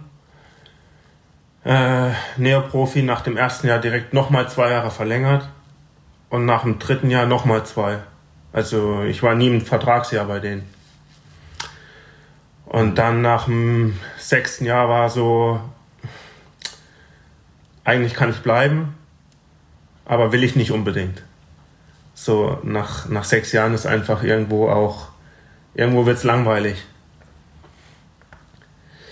Und dann haben wir uns halt ein, einfach dazu entschieden, den Wechsel zu machen. Ähm, krass viele Möglichkeiten hatte ich nicht. Und dann habe ich mich halt für DSM entschieden. Oder beziehungsweise da war es noch Sunweb. Und der Wechsel war schon extrem, ja. Ähm, also, also woll, in, wolltest in du so Spanien, in Wechsel Spanien, haben? äh, ja, ich wusste nicht genau. Viele haben mich darauf hingewiesen, wie es sein kann und vielleicht auch sein wird, aber ich war so, ja, ich probiere es aus. Ich, äh, ich mache die Erfahrung für mich selber einfach jetzt. Ähm, weil in Spanien war das so, da ist alles so entspannt. Also sehr entspannt. Auch wenn Rennen mal nicht gut gelaufen ist oder so, ja, morgen wird's besser. Kein Stress. Und ähm, bei DSM hatten wir sehr oft Meetings einfach, äh, was wir besser machen können und Nachbesprechungen und dies und das. Also es war schon äh, kräfteraubend auch so ein bisschen, mental. Und dann, äh, ja, das zweite Jahr dann Anfang oder nach die Klassiker habe ich dann gesagt, okay, wenn ich woanders hin kann, dann gehe ich woanders hin. Weil ich habe auch nur für Ja. zwei Jahre unterschrieben dort dann. Ja. Und kam das mit Bahrain dann, also ging das dann irgendwie schnell? Also, also was hat dich dazu gebracht, zu Bahrain zu gehen? Ich glaube, Heino hat schon vorgesorgt. Äh, Heino oder? und Phil Ja. eigentlich, ja. ja. Okay. Weil Heino, Heino kennt mich so gut. Wir kennen uns jetzt schon eigentlich seit U23. Also U23 noch nicht so richtig, aber dann, wo ich zu Movistar bin, dann bin ich auch wieder nach Freiburg gezogen von Erfurt. Ähm, und seitdem kennen wir uns und trainieren auch regelmäßig. Und äh, der kennt meine, meine Stärken und Schwächen. Und ja, dann, dann hat er halt äh, den Teamchef mal gefragt, äh, was sie davon halten, mich ins Team zu holen. Und da hatten wir Gespräche. Und ja, dann habe ich mich dafür entschieden, da eigentlich in den Sprintzug mit reinzukommen, was dann am Ende doch nicht so gut gelaufen ist, sagen wir so. Ja. Ja. Über die Saison hinweg halt durch. Ja. Aber also bist du eher so ein Typ, der dann quasi schon so eine gewisse Freiheit braucht? So in Entscheidungsfindung oder halt auch, keine Ahnung, Training jetzt vielleicht nicht unbedingt, aber halt einfach so, du, hättest, du hast gerne noch einen gewissen Freiraum. Weil bei Ja, DSM wird ja, ja, glaube ich, sehr definitiv. Ne? Also das, Ja, äh, nee, also ich bin mehr so der Typ einfach, äh, leg mir einen Plan hin, ich mach das. Ja. Aber ich gebe dann auch Feedback, ja, okay, das passt nicht so ganz. Ähm, kann ich das und das ändern? Und das Team ist halt so flexibel, die lassen mich dann auch äh, einfach die Sachen ändern im Training, wenn ich es anders brauche. So. Aber bist du jetzt, man, ich höre so ein bisschen raus, kommst du damit gut zurecht jetzt mit deiner, mit deiner Rolle jetzt für die Grand Tours oder wärst du doch lieber jetzt auch so ein bisschen mehr mit dem Sprinter-Team unterwegs? Ja, 50-50. Ist so gemischte Gefühle. Weil ähm, ich wäre dieses Jahr schon echt gerne Deutschland-Tour gefahren. Aber gut, Phil, Phil war dann auch krank, Heino ist auch krank geworden. Äh, das hat dann nicht geklappt. Und äh, ja, dann Polen auch ausgefallen für mich. Äh, eigentlich hätten wir da, wenn das alles so geklappt hätte, wie es geplant gewesen war, da hätten wir, glaube ich, schon gut Erfolg holen können dort. Und äh, bei der Vuelta waren einfach alle ein bisschen müde so. Deswegen, also ich weiß nicht, äh, der Plan für nächstes Jahr ist jetzt noch nicht raus, aber ich denke, am Anfang wird schon wieder so sein wie dieses Jahr, dass ich äh, mehr mit Phil und Heino zusammen bin für, für die Sprints quasi. Ja. Und dann mit- na, nach, den Klassi nach den Klassikern muss man dann sehen, äh, wie es weitergeht. Aber die stehen auf dem Plan. Klassiker, ja, ja. Hm, okay. Ja, wir haben äh, von, von Heinrich haben wir, von Heino haben wir eine, eine nach, lä- längere Nachricht bekommen vor dem Podcast hier. Und der Mhm. traut dir da auf jeden Fall nach wie vor noch einiges zu. Der war, war schon fast so, dass er gesagt hat, ja, ich verstehe gar nicht, warum er nicht schon viel mehr da gewonnen hat bei den Klassikern. Äh, ich weiß nicht, ob du das selber auch so siehst. Das ist ja manchmal so, dass andere Leute einem das zutrauen und man selber das gar nicht von sich selbst denkt. So, ne? Wie sind da deine Ambitionen jetzt für die nächste Saison? Weil ich meine, gute Ergebnisse hattest du auf jeden Fall schon. Ne? Ja, wo fange ich an? ähm, ich, Ganz am bin, Anfang. ich, bin, ich bin halt eher so persönlich zurückhaltend. Hm. Auch bei Meetings oder so, ich, ich bin dann eher, eher ruhig, auch wenn ich gerne was sagen würde. ähm, ja, Heino hat da schon recht. Also da ist Potenzial auf jeden Fall, aber ich selber zweifle dann zu häufig einfach. Und dann ist es, also von der Kraft und von der Ausdauer und alles, bei den Klassikern habe ich echt schon gute Chancen, mal irgendwie eine Top 10 zu holen. Auch bei Flandern oder Roubaix. Ich will jetzt nicht von Siegen sprechen, ich habe noch nichts gewonnen. Ne? Also, aber so eine echt krasse Platzierung, so Top 10, ist schon drinne. Aber bei mir hängt es dann im Kopf. Da scheitert's. Ja, pass auf. Jetzt mit 30 und, und Besenwagenbesuch, das, das Selbstbewusstsein, das kommt jetzt schon langsam. Okay. ja, hoffe ich, hoffe ich. Ja, aber also, aber es ne, ist halt auch nicht jeder dafür gemacht, ne, in dieser Position zu sein. Also das heißt nicht, dass du das nicht irgendwie schaffen kannst, aber es ist halt Ja, ähm, so, es ist halt manchmal echt die Frage, ob man, ob man sich da rein, ob man sich da quasi reinzwingen muss oder ob man einfach so auch okay ist mit dem, wie es dann irgendwie ist. Aber es gibt ja auch genug Beispiele, die als Helfer irgendwie auf einmal in Situation gekommen sind, wo dann doch wo sie dann gewinnen. Ich Dylan van Baal ist auch nicht der geworden. Also klar, der hat frü in der frühen Karriere hat er auch Radrennen gewonnen, aber dann in der Helferrolle reingerutscht. Und das ist bei den meisten guten Helfern ist es so, dass die, die waren ja irgendwann mal erfolgreich, sonst wären sie nicht Profis geworden und sind dann in eine Rolle reingerutscht. Und dann gibt es immer mal wieder Tage, wo man dann aus dem Schatten raustreten kann. Ähm, aber du meintest vorhin so, Heino kennt deine Stärken und Schwächen. Was sind denn deine Stärken und Schwächen? Also kennst du die selber auch oder? ja, ich, ich kann halt, ich kann halt äh, so alles über ein, zwei Minuten kann ich halt ultra krasse Watt fahren. An so kurzen Anstiegen. Aber bei mir fehlt es dann halt hat so. gesagt, bis vier geht auch noch. Ja. Ja, ja, bis vier, fünf geht auch noch. Aber bei mir ist dann halt das Problem so die letzte Rennstunde einfach. Mhm. Ich mache, ich fahre halt einfach. Das hat bestimmt Heino auch gesagt, dass ich dumm fahre. Nee, nicht explizit. Das hast du jetzt gesagt. Ähm, ja, ich fahre einfach dumm. Das ist so, taktisch bin ich nicht clever. Ähm, und dann fehlt es einfach in der letzten Stunde. Weil wenn ich clever fahren würde und die, die Energie hätte für die letzte Stunde, äh, dann Ja. ist Wout van Aert und Van der Poel nicht so weit weg entfernt von mir. Ich, ich denke ja, dass Also nach vorne weg. Die nach vorne weg und ich nach hinten Ja. weg. ein Problem von Leuten mit so richtig viel Watt ist, ne? Dass die halt auch so in den Jugendklassen schon gar nicht unbedingt schlau fahren müssen, weil sie so viel Watt zur Verfügung haben. Ja. Da Nee, das war, das, nee, das war schon früher so. Also, früher war das ja einfach, da sind 90 Mann am Start, ne? Und äh, ich habe das damals immer so gemacht, ich bin letzte Pose gefahren, die ganze Zeit, bis die letzten 20 Minuten vom Rennen. Und dann bin ich einfach an allen vorbei und los. Und dann war halt keiner mehr da. So. Aber das geht bei den Profis halt nicht, ne? Da, da ist Achtung, fertig, los. Bei die, also jetzt nur bei den Klassikern, ne?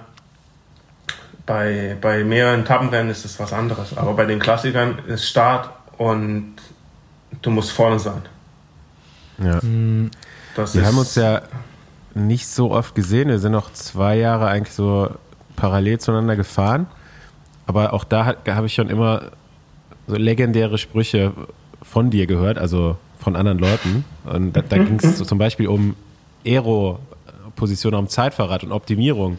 Und da kam von dir auch der Spruch so, ah, ich regel das einfach über Watt. Ja, ja, Also- nee. Ja, ich habe schon, äh, so, ich habe schon einen großen Motor, ja. Ja, häng mal ein Preisschild dran. Sag mal, was Häng mal du, ein Preisschild sag mal, was du ein, zwei, fünf Was Minuten kostet's? fährst. Wie viel Watt kommen raus?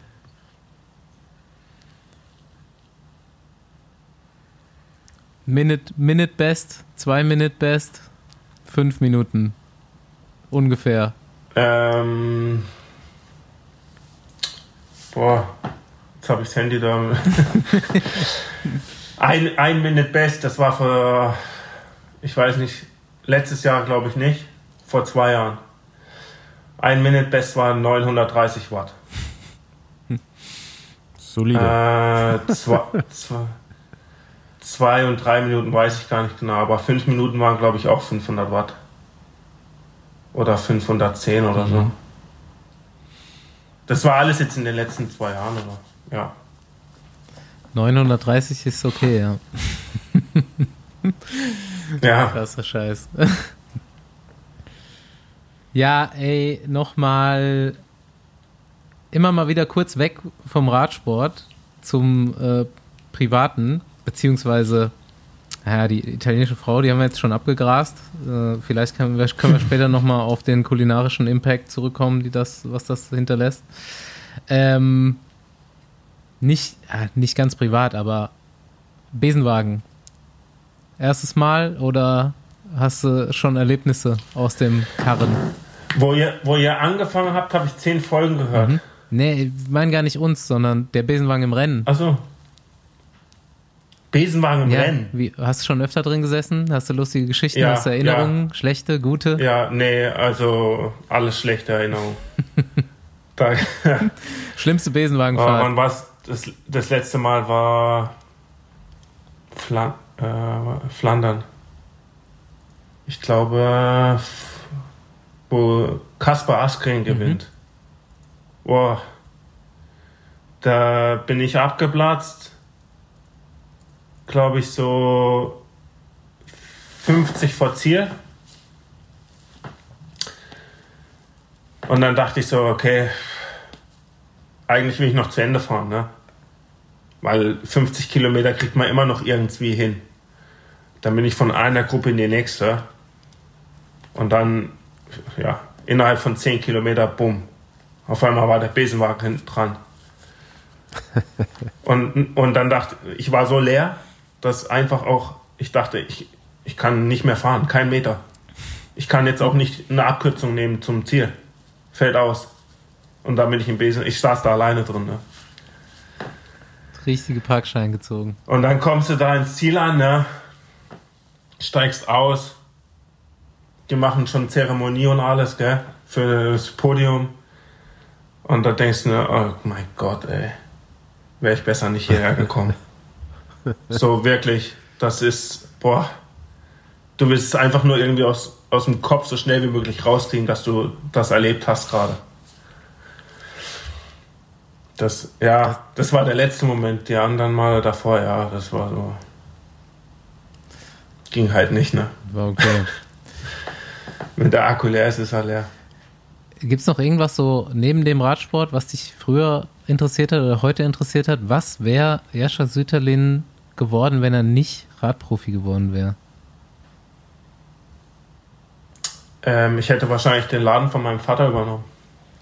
Was ist das? Äh, Fahrradladen. Ah, Heißt der, heißt der Radsport Süderlin? Äh, Zweirad Süderlin. In Dreiser. Weil der, das, das höre ich so oft. Wer ist denn der Radsport Süderlin? In Freiburg. Bist du mit dem verwandt? Und ich so, ja, mein Vater ist mit dem verwandt, ist der Großcousin von dem. naja, Weil Okay. den Radladen in Breisach kennen nicht so viele. den macht dein Vater. Okay. Also ist das in der, in der Familie gab, also es war Radsport schon immer ein Thema. Äh, ja, mein Vater und mein Opa waren auch Radfahrer. Ist da, Mein Vater war, mein Vater war sogar äh, bei Olympia in Mexiko damals. krass. Ist da eigentlich irgendein russischer Einschlag krass. Wegen Dimitri? Nee, Fanden einfach den Namen cool. einfach so, ja. Wie Dimitri? Wo ist Der Dimitri? heißt mit zweiten Jascha Namen. Dimitri Süderlin. Äh, also, das wusste ich gar nicht. Ja, ja. Okay. Stabiler Nee, zweiter da- Name auf jeden Fall. Ja, nee, da. Paul Kein- hat so ein Ding mit Ja. Namen. Also, Nee, aber er bekommt ganz ehrlich, Jascha Süderlin, also da würdest du jetzt alles erwarten, außer Dimitri in der Mitte, oder? Ja, Ja. So. safe. Ja. Aber macht's stabiler. Aber nee, da, da haben wir keine irgendwie russischen Vorfahren oder so. Also war der für, Verwandten. für Deutschland in Mexiko. Ja. aber wäre wär vielleicht nicht auch so professionelles Armdrücken oder so was für dich gewesen? Ach, Da gibt kennst es nämlich auch so. ich weiß nicht, ob man da jetzt. Also da wollte ich immer nur noch mal fragen, ob das, ob das Gerücht stimmt. Das stimmt, ja. hast mal ziemlich Also, überlegen Arm, Armdrücken gewonnen. Das ist so, wenn mich jemand neu kennenlernt in der Radsportszene, dann ist es die erste Frage. Stimmt das? Und ich so, äh, ja, das stimmt. Habe ich noch nie, hab ich noch nie ich. gehört. Bitte erzählen. Ähm, äh, Trainingslager Mallorca mit dem BDR damals. War mein erstes oder zweites Jahr, 23, glaube ich. Ähm, da sind wir am Ruhetag halt mal einen trinken gegangen, ne? Und da war, ich sag jetzt keinen Namen, ne?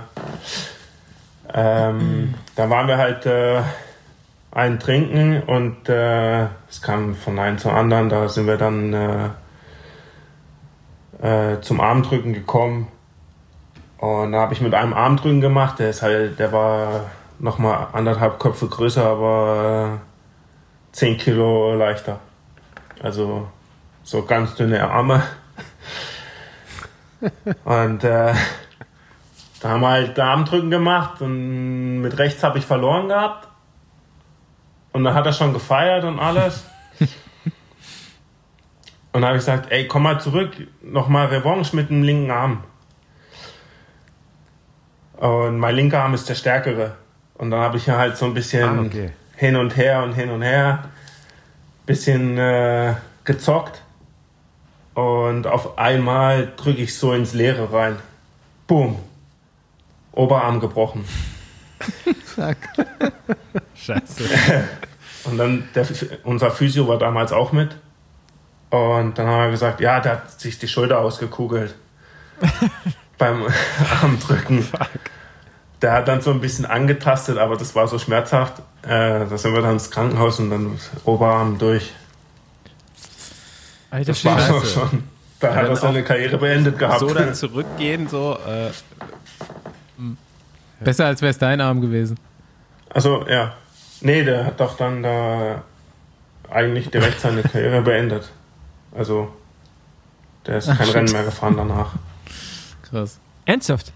Ja, ja. War Okay, krass. Karriereende. Äh, Das war das ist- Karriereende. Also, ist, ist, ist der, Aber, er, aber ist der ich Name muss dazu Umlauf? sagen, also, ke- ich, kennt man den? Ich, äh, nee, den kennst du, glaube ich, nicht mehr. Wir laden ihn ein, in zwei Wochen in Besenwagen. Tobias Lergenmüller. hab okay, ich noch nie gehört. ich auch nicht, nee. Krass, Jascha Sütterlin hat Grüße. meine Karriere beendet. Ähm, der hatte auch eigentlich gar keine Lust. so, Ja, mit Armdrücken wird es auf jeden Fall der- auch nichts mehr. nee, nee, das wird dann nichts mehr. Ähm, Ey, so Mallorca-Trainingslager sind schon immer wild. Also Ja. in jeglicher Hinsicht. können wir auch schon eine Ja, Sonderfolge schneiden da draus. Ja, Das ist halt, das hört sich, das hört sich jetzt hier vielleicht immer so lustig und krass an, aber am Ende, das, das war einfach so was drin gegangen, Arm drücken, Arm gebrochen. Aber damit geht man halt nicht in den Gedanken rein, dass einer sich jetzt beim Nee, Armdrücken den. Arm bricht. Das war so krass, Alter. Was ist mit deinen Knochen los? Gut, zurück zum Radsport. Äh, Ähm, was war dein, ich will mal nicht irgendwie Lieblingsrennen fragen oder so, was war dein härtestes Rennen, aber so im positiven Sinne? Boah, Wo hast du dir am meisten in die Fresse gehauen? Das kann ich gar, das kann ich gar nicht, das kann ich gar nicht so genau sagen. Also bei dem einen oder anderen Roubaix, wo ich im Ziel ankam, da war ich schon, da sage ich so, pff, was härteres gibt's nicht. Aber dann sind auch manchmal so Etappen dabei, keine Ahnung, beim Giro 5000 Höhenmeter. Da komme ich auch im Ziel an und denke mir so, Mama mia, hä? Das mache ich nicht nochmal. Das, das, das schaffe ich nicht nochmal. und am nächsten Morgen geht's wieder los. Und dann äh, zwei Tage später nochmal 5000 Höhenmeter. Fuck. Aber irgendwie geht's dann doch, ne? Aber ja, d- du sagst es jedes Mal eigentlich. Das ist auch nach zehn Jahren noch. In fünf Jahren sage ich das immer noch. Boah, das war das härteste Rennen, das ich je gefahren bin. Nochmal zu. Be besser nass oder trocken?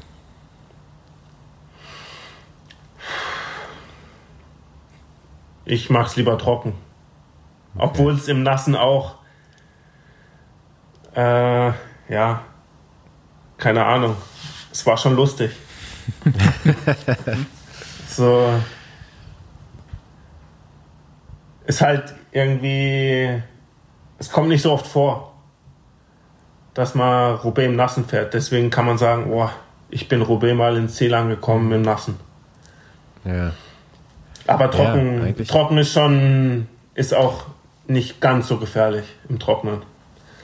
Hm. Obwohl es im Trockenen auch schon, wenn es staubt, das siehst halt an Posi 30 schon nichts mehr. Ja. Und im Nassen, da rutscht einer nach dem anderen vor dir weg einfach. Wie Ping-Pong-Bälle. Bam, bam, bam. Einer nach dem anderen. Schon krass. Da zählen halt die Skills dran, ne? Vom, vom Cross, wenn man noch, wenn, oder diejenigen, die Cross-Erfahrung haben, die, die können das ausbalancieren. Aber da sind so viele, die, die Edition, wo Sonny Colbrelli gewinnt. Pff, Da bin ich gefahren. Ich habe nur Leute am Straßenrand gesehen. Oder Fahrer am Straßenrand liegen sehen. Das war krass, echt. Hast du dann äh, die ganzen Jugendklassen durch? Bist du Cross gefahren? Bis wann? Wann hast du damit aufgehört? bis ich zu E.ON gegangen bin. Also Okay, U19 also- noch U19 noch komplett durch, den ganzen Winter und dann U23 erstes Jahr dann aufgehört quasi. Ja. Wolltest du Und jetzt- aufhören oder solltest du aufhören? Ähm, ich sollte aufhören. ich wäre gerne weitergefahren, aber ja. Die meinen, die meinen dann halt, wenn es das geht halt nicht so. Da kam halt der Rat, äh, ja, du musst dich auf Straße konzentrieren, Cross passt nicht mehr ins Mhm. Rennprogramm rein über das Jahr. Und dann habe ich gesagt, okay, schade. Dann war's das. Würde man vielleicht heute anders machen.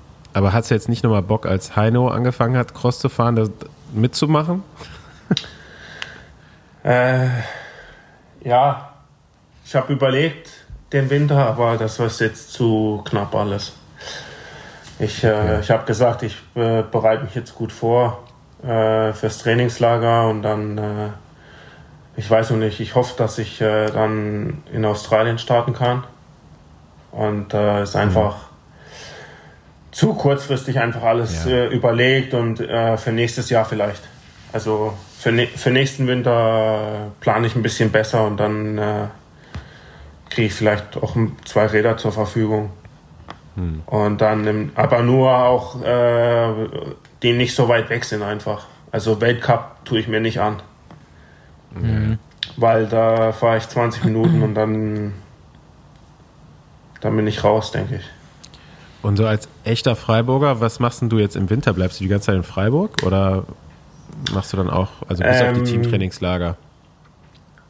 Ähm, ja, dadurch, dass meine Frau jetzt noch äh, Prüfungen hat teilweise, äh, war ich jetzt zwei Monate oder fast zwei Monate in Italien. Ähm, Und vor ja, eins, zwei Wochen sind wir hierher gekommen und jetzt trainiere ich hier weiter.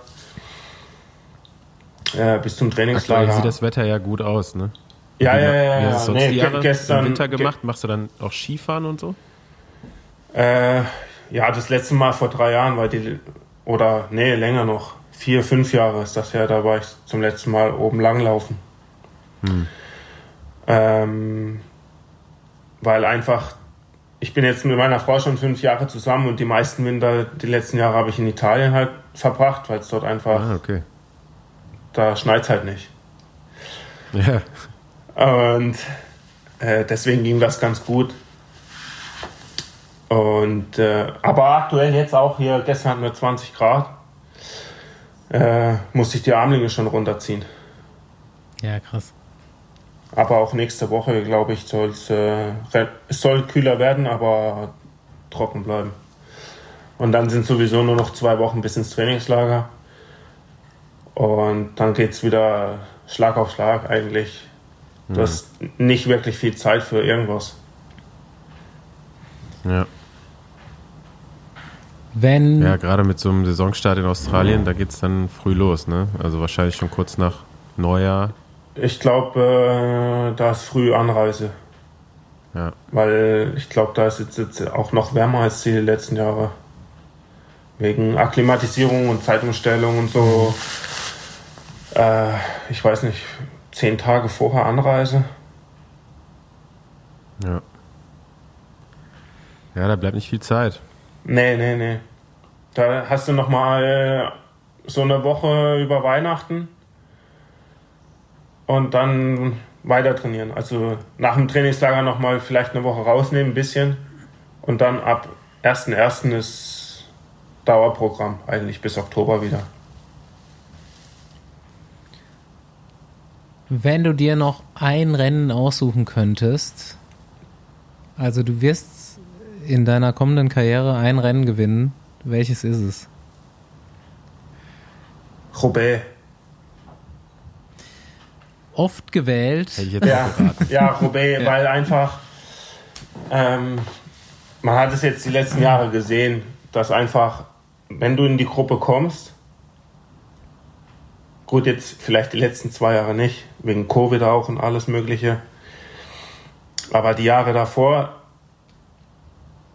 ist die Gruppe immer so weit weggekommen und einer davon hat immer irgendwie überlebt, wenn die Guten gekommen sind. Und da ist die Chance einfach irgendwie da, auch als Außenseiter Roubaix zu gewinnen. Ja. Deswegen würde ich mir wünschen, auch wenn es vielleicht nicht passiert, Roubaix. Und Roubaix ist halt schon auch, wenn man das gewinnt, Legendenstatus. Ne? Definitiv. Es gibt so Ja. wenige Rennen, wo man dann im Nachhinein so, also es ist halt einfach, da kannst du, Ja. kannst, da gibt es immer eine geile Geschichte zu. So Sanremo Ja. ist, für, ist für mich mein Lieblingsrennen, aber ist manchmal einfach auch nur, okay, Sprint, dann gewinnst du. Aber Roubaix ist ja meistens immer mit einer, mit einer geilen Geschichte verbunden. Ne? Ja, und wenn man dann halt damit ankommt, dann ist so, ich weiß nicht, ihr kennt das ja auch, du hast einfach, du kommst auf die Rennbahn und alle sind einfach so leer, dass einfach kein richtiger Sprint mehr so zustande kommt. Das, Es drückt einfach jeder nur noch das letzte Körnchen raus, was er noch hat. So, also ein richtiger Sprint ist es nicht mehr. Und das ist was halt, das so denke ich, bei Roubaix am, die Chance am höchsten ist, quasi zu gewinnen. Das ist das, wo, als, als Außenseiter. wo Heinrich Hauser sagt, wenn er dann in so einen Berg reinsprintet, all out, komplett, und Jascha Sütterlin fährt im Sitzen vorbei. Das ist dann, das dann so auf der, Ja. auf der Betonbahn in Roubaix. Ja. nee, ich könnte dann auch, äh, ja, ich nehme jetzt mal Flandern als Beispiel letztes Jahr oder äh, dieses Jahr. Da bin ich dann von vorne gefahren, weil wir keinen in der Gruppe hatten. Und äh, dann hieß es ja, wir müssen fahren. Äh, für Matej, ne? Und dann sind wir die Lücke irgendwie zugefahren oder fast zugefahren und dann sind zwei von uns reingesprungen in die, in die nächste Gruppe, quasi in die zweite. Und dann waren es aber auch nur noch so 30 Kilometer oder 40 bis ins Ziel. Und dann war mein Job erledigt und dann dachte ich mir, ja, ich fahre jetzt einfach weiter, was ich, was ich kann, ne? Weil jetzt aufgeben bringt auch nichts. Da 30 Kilometer vom Ziel, eigentlich fühle ich mich noch ganz okay. Und dann bin ich einfach weitergefahren. Am Ende komme ich mit Matej in der Gruppe an. Wir haben sogar noch die Gruppe vor uns eingeholt, so boah, drei vor Ziel. Also wir waren nur 20 Sekunden hinter Van der Poel und äh, keine Ahnung, wer- äh, da war noch hier Van Baale. Die sind dann da zu viert gesprintet oder so. Und da war die Gruppe, in der ich war, war nur noch so 20, 30 Sekunden innen dran. Und da war es dann, hat es auch wieder am Kopf gelegen, dieses Kämpfen in den letzten fünf Kilometer für die Position. Da denke ich mir, ah, das Rennen ist eh gelaufen. Und ähm, dann lasse ich so einfach die Beine ein bisschen hängen. Ich kämpfe dann nicht mehr für die Position, weil ich denke, ah, wir sind jetzt eh im Ziel und der Sieg ist weg. Ja, und eigentlich müsstest du genau da das Und- Messer zwischen die Zähne nehmen und dann nochmal drei Kilometer Genau, äh, genau. Vollkonzentration. Und dann, und dann war unsere Gruppe so 20 Mann vielleicht. Und dann, ich konnte auch, ich bin kurz aufgestanden, 300 Meter vom Ziel, weil links war offen, dann bin ich links vorbeigefahren, an ein paar, und dann am Ende werde ich 26. So, das ist, wenn ich vielleicht gekämpft hätte für die Position, dann wäre auch ein besseres Ergebnis rausgesprungen, aber das ist dann, wie, wie ich gesagt habe, das ist, du stehst kurz auf und du merkst dann, da kommt nichts mehr. Und dann fahre ich halt dieselben Watt, die ich eigentlich im Stehen fahre, im Sitzen einfach weiter. So das letzte rausgepresst, so 600, 700 Watt. Weil da eigentlich kann keiner mehr Ja. aufstehen. Das ist, weil die ganze Energie vorher bei den ganzen Attacken alles raus. Ja. Das Rennen ist eigentlich, das Rennen ist eigentlich am, am Quaremont und Paterberg das letzte Mal hoch, da ist das Rennen zu Ende eigentlich. ich habe jetzt schon wieder Bock. Also da ist, da ist die Ziellinie Ja. für die meisten. Weil da ist das letzte Mal, wo jeder noch mal einmal komplett all out drüber fährt. Und dann ist halt für einen Sprint, Ja. also ein richtiger Sprint ist das für mich nicht mehr da am Ende. Ja.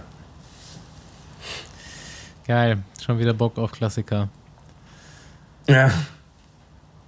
Ja, wollen wir noch ein Fahrer- Fahrerbingo dranhängen? Würde ich heute. Ein bisschen Erfahrung ist ja da, ne? Ein bisschen Erfahrung ist da, genau. Aus Spanien und so weiter. Wer aus deiner bisherigen Karriere, Teamkollege oder nicht, ist der beeindruckendste, lustigste, sympathischste, was auch immer, Fahrer, mit dem du so Zeit verbringen durftest? Wen würdest du immer wieder zu dir nach Hause einladen? Oder auch was anderes machen als Fahrradfahren gehen oder was auch immer? Heino. Habe ich mir jetzt gedacht. Da, da muss man gar nicht lange überlegen. Ne?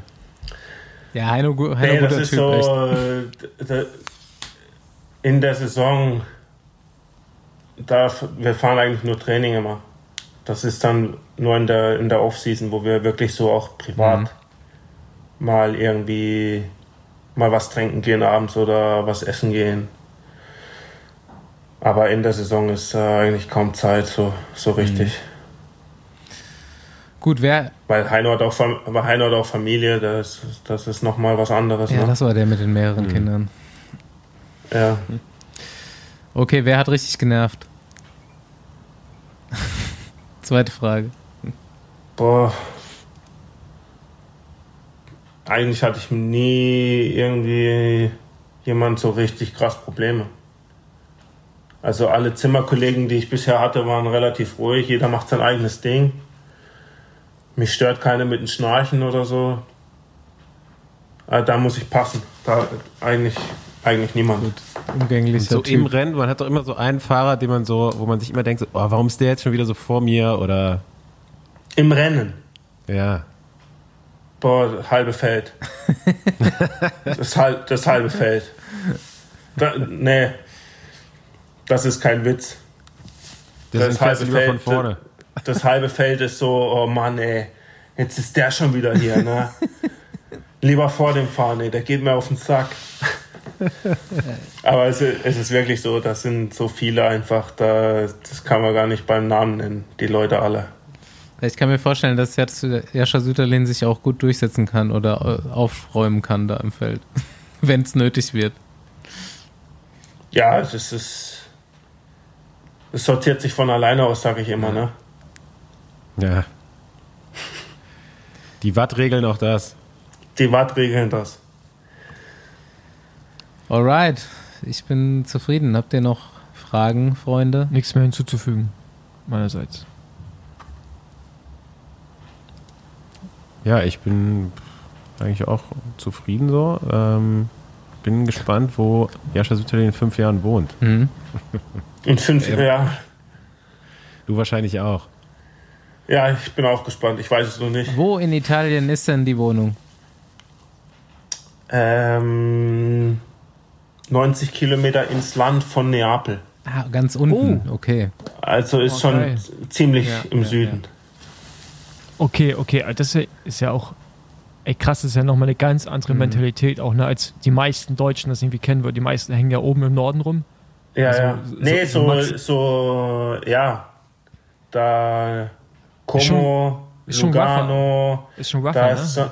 so, ja, ja, da ist so ein bisschen mehr, das geht schon Schweiz-Deutsch-Mentalität Ja. so ein bisschen rein. Aber alles, was unterhalb von Bologna ist, Mhm. oder Florenz, da ist, das, sind, das ist anderes Leben da unten. Okay, aber, aber da jetzt kurze Frage, wie ist denn das Training dann da? Also gibt es da irgendwie noch andere Radprofis oder Radfahrer? Nee, nee, nee, nee, nee, nee. Da ist niemand.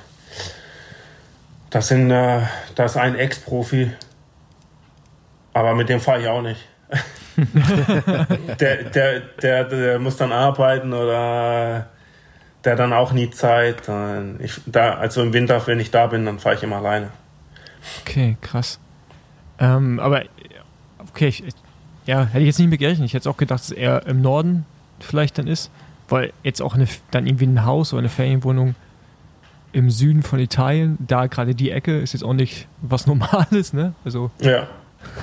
aber Ja, schön wie, da, oder? wie, wie gesagt, das haben meine Eltern damals äh, ausgesucht. Ich weiß auch nicht, wie sie da drauf gekommen sind, aber am Ende ist es, ist es nicht so schlecht da. Ja. Nee, wir waren mit dem Giro da ja auch ähm, damals, als ich den gefahren Ja. bin und es ist, es ist eine sehr roughe Ecke, also auch von den Menschen her, aber halt natürlich trotzdem auch irgendwie Italien und schön, ne? Aber es ist halt Ja. ande, an, komplett, an, komplett anders als im Norden, ne? Ja. Okay, interessant. Nee, auch das Au- mit dem Auto dort zu fahren ist echt äh, nicht leicht. also da, da gibt es wenige Regeln. Ja. Ey, das ist so krass, Mann. Das ist halt echt wirklich, wenn du dir Italien dir vorstellst, denkst du halt wirklich Maxa bis Florenz, ne? Und das war's dann. Und danach Ja. Äh, so Sizilien kennt man irgendwie auf, auch noch. Festland Italien, im Süden war ich auch noch nie. Ich war auf Sizilien, ja, aber Ja, doch, Neapel und so ist schon geil, Ja. Mann. Aber es ist auf jeden Fall gibt es auch Ecken, da, als Tourist fühlt sich nicht mehr ganz so wohl dann da.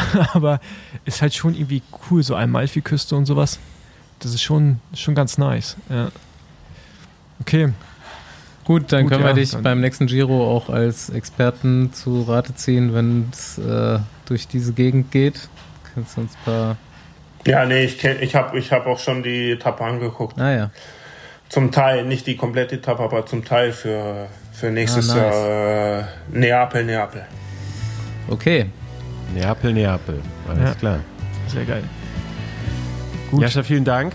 danke dir. Danke euch für die Und, Einladung. Ja. Wir drücken dir die Daumen für die Klassiker und äh, ja, dass du gut durch den Winter Und kommst. für Neapel, Neapel. Danke. Danke, ja. Danke dir. Ciao. Tschö. Danke. Ciao, ciao. Ciao.